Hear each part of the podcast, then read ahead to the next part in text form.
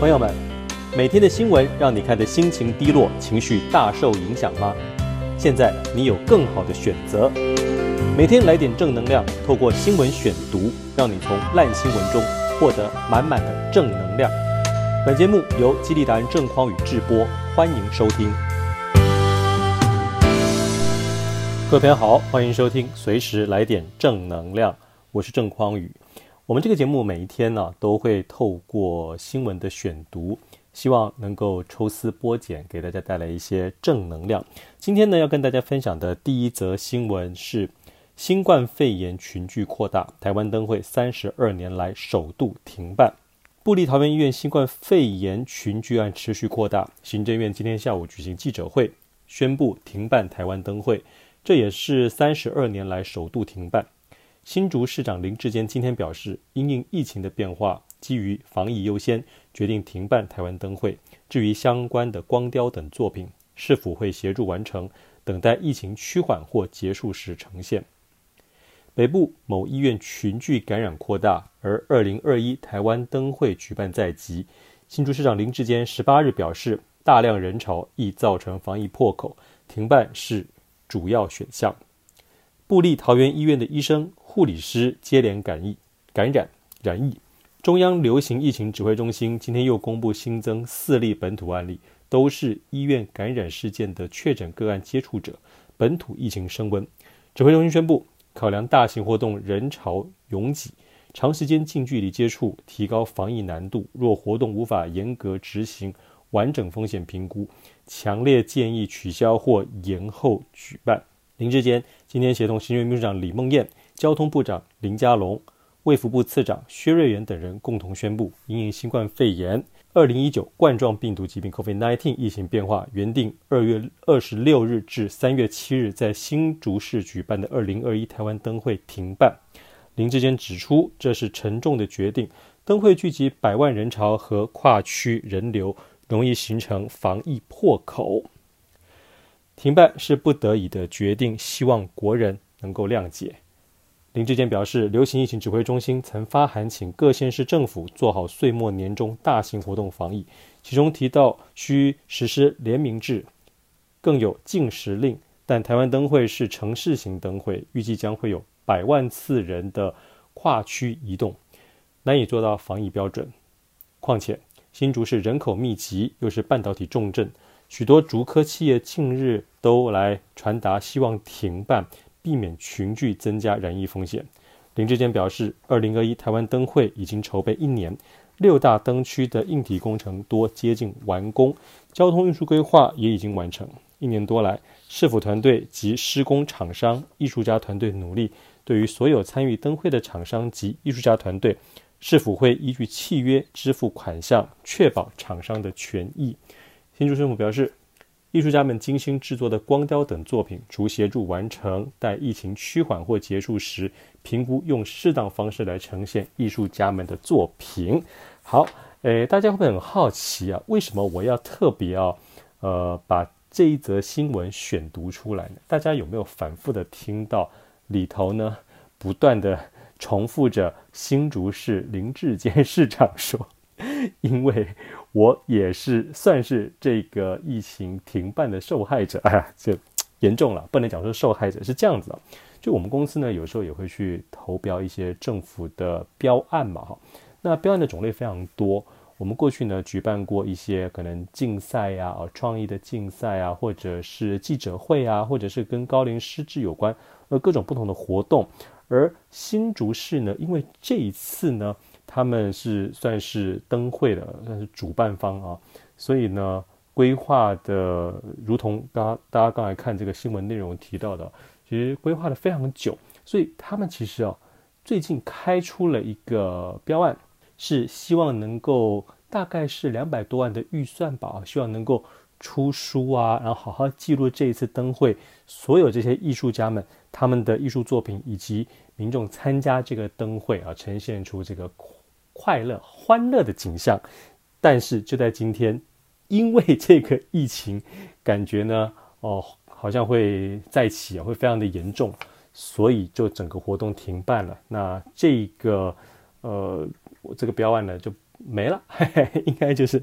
呃直接呢胎死腹中哦。所以疫情这个东西其实对我们每个人的生活影响哦，真的是非常的大。那我想，除了我自己，还好我们公司哦，根本连写这个标案都还没写。那你如果都已经写，那不就浪费了好几天的工时？甚至有一些他可能搞不好都已经写好印好了。那更不要说我们了，有一些跟这个灯会相关的厂商啊，可能你所有的这些机器设备啊都已经架好了，艺术家呢都已经把作品做完了，结果没有办法呈现。那中间这个所谓消耗的人力、物力资源呢、肯定是难以想象。不过我觉得，呃，新竹市他们也不会没有所谓的雨天备案了哈。就就像我前面曾经提到过的啊，像这样子。对于一个活动，你尽心尽力的准备哦，你所有付出的这些努力啊，很多时候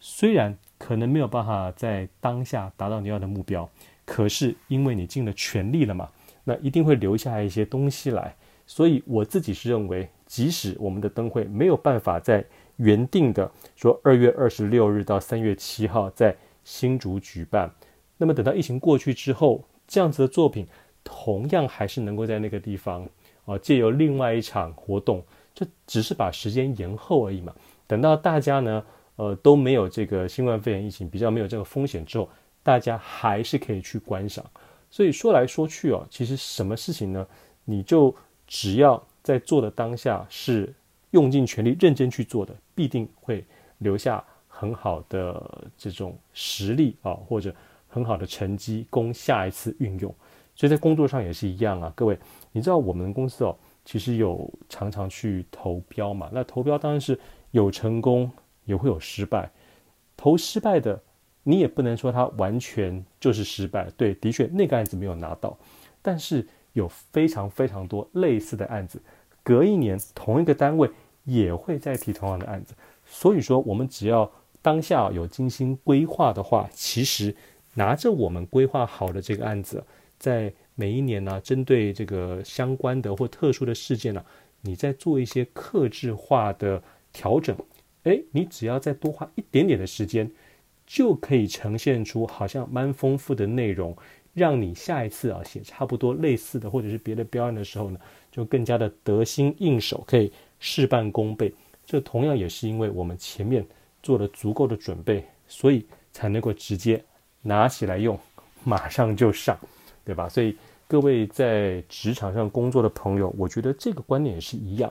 你不要为了眼前原本设定的目标没有达到，就去过分的扼腕。我觉得扼腕呢，或者是觉得有点沮丧，这是非常正常的。但是我们这个扼腕和沮丧呢，也只要那么一下下就好了。赶快啊，把你的这个精神呢回过神来啊，拿着你做好的这些准备呢。去冲下一个目标哦！我们人呢、你说想要这个完全没有任何的负面思考，我跟大家讲是不可能的啊！你看我是激励达人，我也常常有负面思考，可是我的这些负面思考呢，它其实是用来保护我，让我不要过度的乐观，先去想到在做一件事情的时候，背后可能会遭遇哪些困难哦，可能。会遭遇什么样的打击？那我就先做好，我防患于未然嘛。先想好，要是这些不好的事情都发生了，那我可以怎么样应对？但我还是会去做。又或者说我评估下来，觉得哎呀，这个挫折困难可能太大了，那么我可能不要用我原本预计的方式来做，我可以转进换个方式。所以我把所谓的负面思考当成是我的一个保护伞，当成是我一个。提醒，而不会把它当成是我完全不去执行、完全不去行动的一个借口。那各位朋友也是一样啊，哈，有负面思考呢，你也可以把负面思考用这种方式来看待它，让它还是帮助你去实现啊你原本设定的一些目标。就像我之前也提到的，我觉得我们人为什么要不断的去设定目标去达成？因为唯有不断的行动，你设定目标去达成。所谓的自信，还有能力，才能够在这个过程里头得到发展，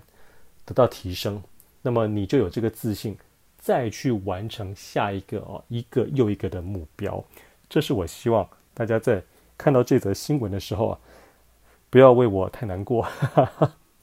我知道你不会替我太难过，也不要为我们呃各个县市啊，呃觉得很可惜啊哈。反正呢，大家都做了相关的一些处置啊，相关的准备。那么即使现在没有办法办灯会，我想等到这个疫情一过之后啊，大家势必还是可以回到原本正常的生活，甚至是更好。我们一定要怀抱希望啊、大家知道为什么吗？因为啊。呃，历史就是这样子，对吧？各位，那个时候 SARS 的时候，大家一定也觉得很绝望啊。但 SARS 终究会过去，金融海啸终究会过去，人生还有我们的历史啊，就是这样子反反复复啊，有高有低这样子的循环。所以我们在低谷的时候呢，就好好的养精蓄锐，我们等着趁势而起吧。好，那我今天要跟大家分享的第二则新闻呢，是行贿判决当庭羁押，三星李在镕二度入狱。南韩三星电子副会长李在镕行贿案，首尔高等法院判处两年六个月徒刑，不准缓刑，李在镕遭当庭羁押，集团掌门人二度入狱，现在正值三星。晶圆代工部门想全力追赶台积电的关键时刻，少主入狱恐怕影响营运决策。解押南韩三星电子副会长李在镕的车抵达看守所。李在镕在二零一七年涉嫌以约台币二点二亿元行贿前南韩总统朴槿惠及闺蜜崔顺实，换取三星集团继承权。周二，首尔高等法院重判他两年六个月徒刑，不予以缓刑的裁令。并且当庭收押。南韩民众表示呢，三星是很强大的公司，我不认为会因为李在镕不在就轻易垮掉。最近很多人买三星股票，我本来考虑要买一些，当我听到今天股价下挫时，我觉得很幸运，还好没买。这一起南韩重大行贿案，不止让南韩总统朴槿惠沦为阶下囚，哦，更让很多相关的人士啊，曾经行贿的人士呢，也沦为阶下囚。CNN 记者说。这起案件其实也让总统南韩前总统朴槿惠遭弹劾，他目前正在服刑。因为这件丑闻，他被判了二十年的徒刑，也让李在镕二度锒铛入狱。判决一出炉，三星股价比前一个交易日下挫超过百分之四，南韩最大企业三星群龙无首。而现在又正值三星晶圆代工的部门全力追赶台积电的关键时刻，专家分析，李在镕入监服刑，势必让三星反应不及，也将拖垮其他大型的并购计划。诶，我不晓得台湾的朋友在听到像这样的新闻的时候，会不会心中窃喜呀？啊，这 这个窃喜的原因是因为哈，呃，觉得三星的确是非常强啊。韩国这几年呢，嗯。的确蛮让我们台湾人嫉妒的哈、哦，可是这个嫉妒呢是哪来的呢？如果你比别人强很多，你是不可能嫉妒别人的嘛，对不对？对，那就是因为我们在某些地方呢是真的呃输给了韩国。我们就说流行文化好了，我自己感受非常强烈。各位你回想一下，小时候你去逛一些什么呃夜市啊，哦，去商场的时候，放的是谁的歌？放的是日本歌曲。可现在你到士林夜市啊，或什么夜市啊，你听到他们放什么歌？韩国歌。你看大家现在电视追剧，是追日剧还是追韩剧呢？追韩剧的比日剧多喽。哦，然后你看到韩国的电影、韩国的流行文化、韩国的服饰，哇，真的是席卷了整个全亚洲。那么最糟糕的就是呢，我们这个台湾呢，中华民国本来我们跟韩国是兄弟之邦，哎，各位搞清楚，我们是兄，他是弟啊。他呢，呃，从立国哈、就开始，是等于是跟我们学习我们的宪法的体制啊、架构啊，哦，那经济上面也是我们的小老弟，大概比我们落后个大概十年左右吧，之前，可是。他们这些年呢、这个台湾就是两党的恶斗嘛，两岸关系又不好，而韩国呢，他们全力的发展，所以在非常多的地方都呃等于是把台湾抛在后面啊，再加上他们有国家的力量支持他们，所以很多的产业真的是搞得这个风风火火的哦。还好我们台湾呢有这个台积电这样子厉害的公司哦，所以在晶圆代工这个领域，我们依然是领先韩国的。但是除了这个之外，很多其他的领域我们都被韩国给超越了啊，特别是呃在面板上面，大家还记得面板的事情吗？这个据说啊，当时呢，三星就是当了所谓的料杯啊啊，让我们台湾的这个友达好几个主管就直接被以反托拉斯法被美国的法院起诉，然后就跑到美国去服刑了。大家有印象这个事情吗？所以，我们对于韩国一直有这种叫爱恨情仇。所以我知道有一些朋友呢，看到这个三星出了这个事儿啊，这个总统呢被关了啊，不止一个总统被关，每一个总统都被关。再加上三星最近李在镕副会长啊要入监服刑这个事情，大家可能会觉得，哎呦，那我们台湾这个有机会啊，继续至少呢能够在晶圆代工领域压着对方打。我觉得这个心态哈，我还是比较希望大家可以稍微修正一下啊。怎么说需要修正一下？就是哦，很多时候呢。呃，我们不会因为去讨厌别人，或者是酸别人，或者是去嫉妒别人，我们去祈祷别人不好啊，别人就会真的不好。我觉得不会的啊，为什么呢？因为其实每个人呢都是这个非常的强大嘛啊。那特别是像呃公司这个东西啊，大家知道公司它就像是另外一个，它就是另外一个人。我们说法人，法人嘛，他。等于是具有一个独立的这个人格的身份。好，那公司在经营的时候，所有的公司经营者，大家知道都在做什么事情吗？都是要想办法让公司呢，即使没有这个营运长，或者公司少了任何一个员工，他都是依然可以往前行的。这就是一个好的公司，或者是一个国际级的大企业，它能够做到的事情。那如果一间公司呢，少了某一个人，就营运不下去，那表示这个公司做得不够好哈。三星呢这么大，它一定也有它自己内部的这样子一个机制，又或者是说，谁说李在镕不能够在狱中啊操控整个集团的行动呢？一样可以的嘛哦。那所以我觉得回过头来看哦，我们实在不应该哦，因为好像哪一个国家啊有点不太好啊，好，好像我们把它视为敌人呢。他遭遇到一点困难或挫折，我们这边沾沾自喜。我们与其去这样子希望别人不好，还不如持续的强大我们自己。那透过呃三星这个李在镕副会长因为行贿被起诉的事情啊，并且入监服刑的事情哦，我就想跟大家聊一下，韩国是一个比台湾呢更加保守的一个社会。所以我认为啊，在这样子的社会氛围底下，哈，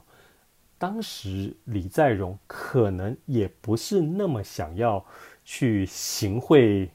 朴槿惠总统啊，跟他说，哎，那个三星的那个集团的首脑这个位置让我来做啊，他可能其实内心也不是那么想，可是整个韩国的文化啊，就让他觉得好像我必须要依附我们这个大统领，那取得他的同意之后呢，我才能够这么做。那又好像，呃，大家都知道我们的前总统陈水扁哈，呃，我跟大家讲我自己的想法，我认为阿扁这个人本人他是不会贪污的，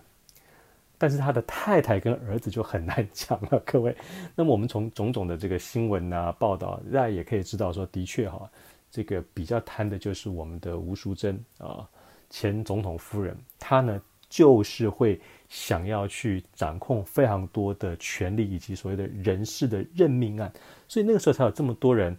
跑到他家去看他，哎，然后希望送他钱就可以坐上什么位置什么位置。我想这个是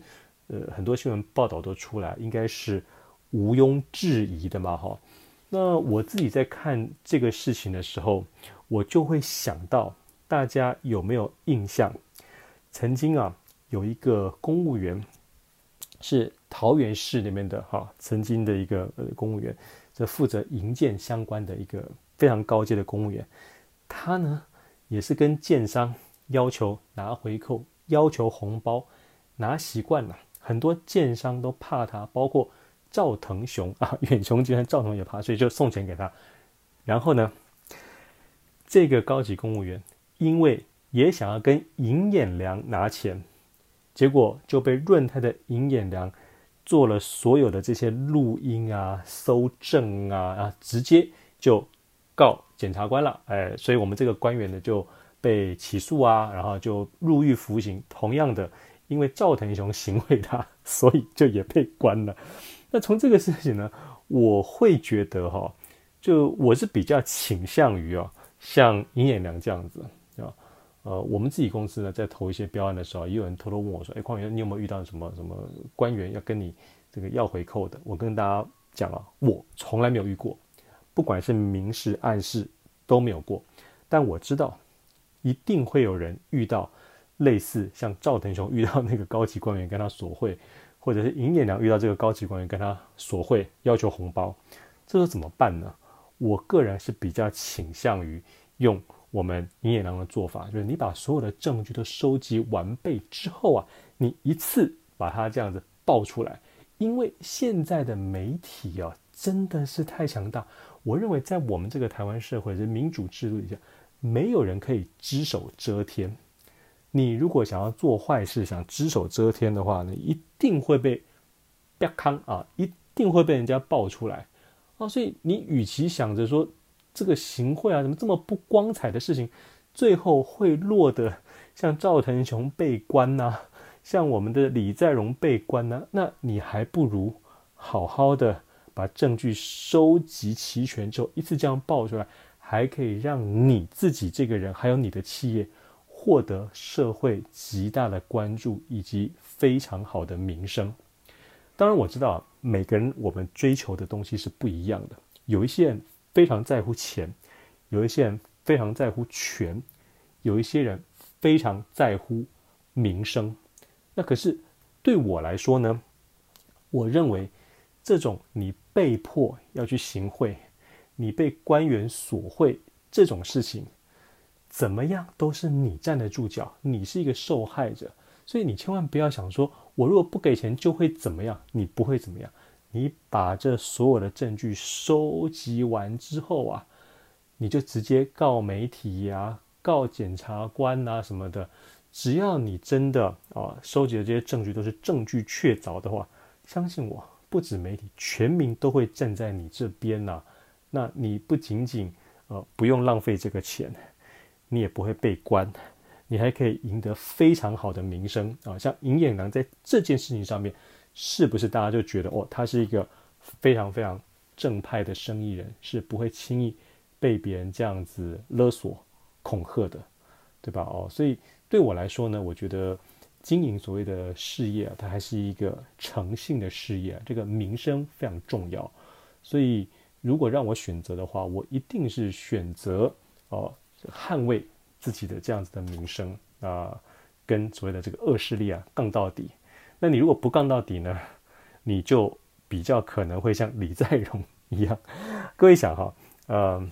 韩国虽然是一个比较保守的国家哦，但是以前几年这样子的氛围哦，当时李在镕如果不是去行贿，好，当时李在镕如果是被总统身边的人暗示。说应该要送点什么，那他又把这所有的东西都搜证，直接把它爆出来的话，哎，我跟大家说，大家对于整个三星集团，对于李在镕的评价一定是非常高的。所以我觉得大部分的人呢，其实对于这种所谓的公理啊、正义啊，就还是有一定的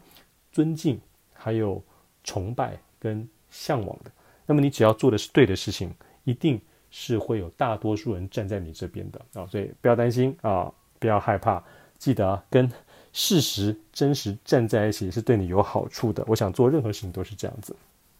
好，那么我们要分享的第三则新闻呢，也是非常特别的新闻，就是一百五十年来首见，川普夫妇不屑 在白宫北门廊迎接拜登夫妇。呃，我不得不说啊，咱们。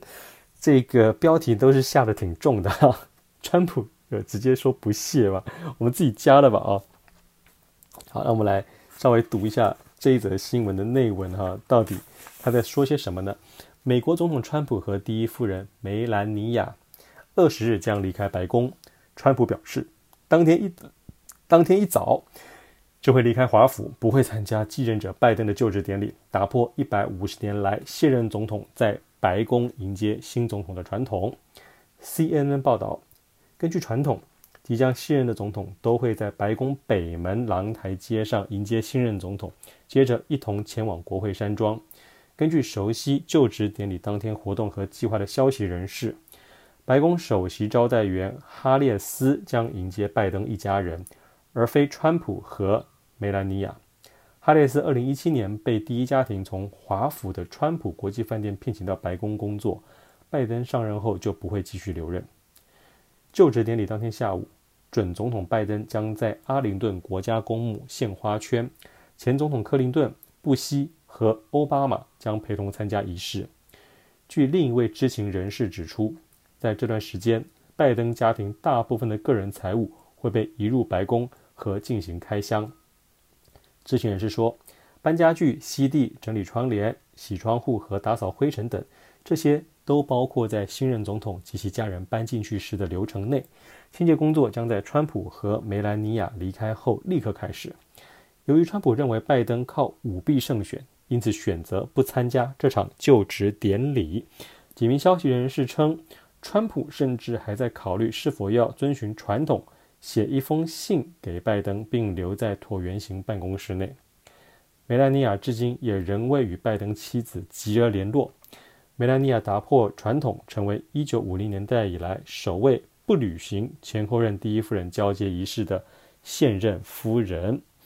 好，看到这则新闻呢，我不晓得大家有什么样的想法哦。那我知道啊，其实。本来有非常多的台湾的民众会以为哈，觉得说拜登呢好像是比较支持台湾的啊，所以对于他的落选呢也是觉得非常的扼腕，或者呢也相信呃川普阵营提出的，就可能美国总统大选有舞弊啊，所以你觉得非常的愤恨不平。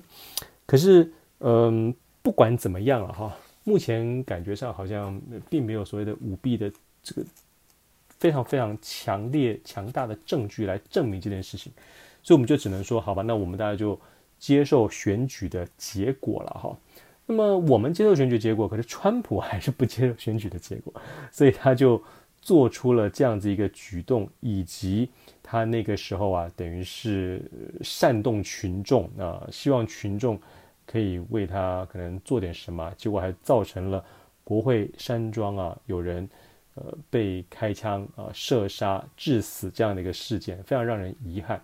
也在美国的民主这个历史上留下了一道伤痕。那么，我们就来讲一讲哈，这有些人会说，呃，川普这样子非常没有风度啊，不认输啊什么的。我自己在看这个事情的时候，我有另外一个想法，这个想法就是啊，是我们当然可以说川普。他这样子好像很没有风度啊，哦，这个不认输啊，就我们当然可以这样子。但是如果我们站在一个更高的一个位阶来看，我们为什么要要求每个人都跟我们一样呢？哦，如果说他这个人就是这样子哦，不服输、不认输，觉得自己没有输，那他目前呢，在这件事情上面，他没有做什么违法犯纪的事情啊，那就由他去吧。他这个什么煽动群众啊，煽动示威，鼓动示威群众这件事情，我觉得是非常有待商榷。但是就他呃不出席这个新任总统的交接仪式，就这件事情上，我倒觉得哈是可以尊重他这个人就，就就就不想嘛，啊、哦，对吧？啊、那从这个事情，我提出这个看法，我就想跟大家聊一聊，在我们的生活之中啊。有太多人呢、会造成自己的痛苦，以及别人的痛苦，或者造成了彼此之间的冲突。有一个非常重要的原因，就是会觉得我这样想，你也应该要这样想啊。我认为这是我们在生活之中啊，呃，最不应该这么做的啊。就是你觉得说，哎，做人要有风度，然后你就强迫别人一定要有风度，别人没有风度，你就想要呃把他欲除之而后快啊，又好像。你可能从小受的教育，觉得说做人要低调。那你看到一些比较会行销自我的人啊，啊，你就会骂他说，哎，这个人这个半瓶墨水响叮当啊什么啊，那再不然呢，你可能自己是一个比较害羞、比较内向的，看到一个比较外放、比较热情的，你会骂他说，啊，这没什么本事，就靠一张嘴。我认为这都是不对的啊，我们绝对不要因为别人跟我们不一样啊，就成为了我们去打压别人啊、啊攻击别人的理由。我认为，在这个世界上，能够活得比较好、活得比较开心的心态，就是啊，我是对的，他也是对的。各位，你知道吗？我是对的，他也是对的。你有这种想法的话哦，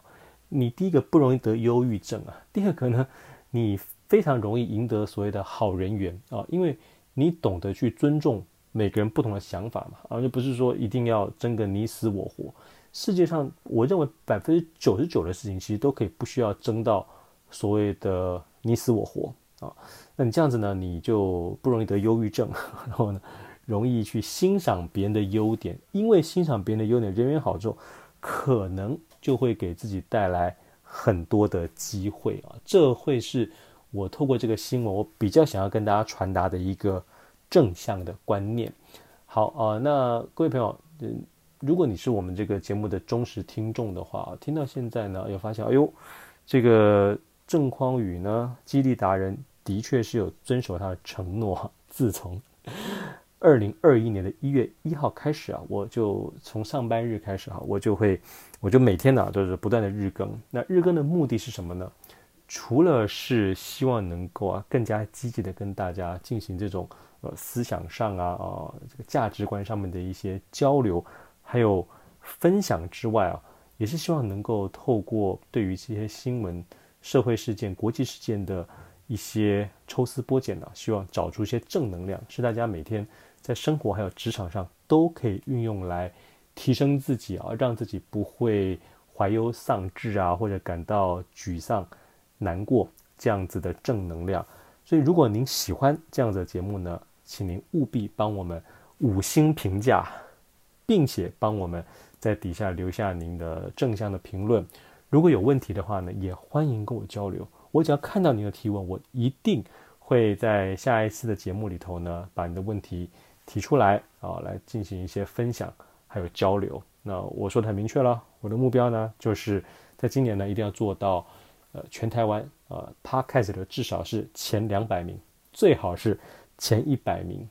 我说过了，设定目标并且达到这件事情呢，是对于一个人的自信最好的一个鼓舞。而我如果付出努力能够做到，它也会是一个非常好的标杆，还有刺激，让听这个节目的你也在今年设定目标，并且达到。好，那我们今天的节目呢，就到这个地方告一个段落啦。谢谢大家收听，我们明天再会。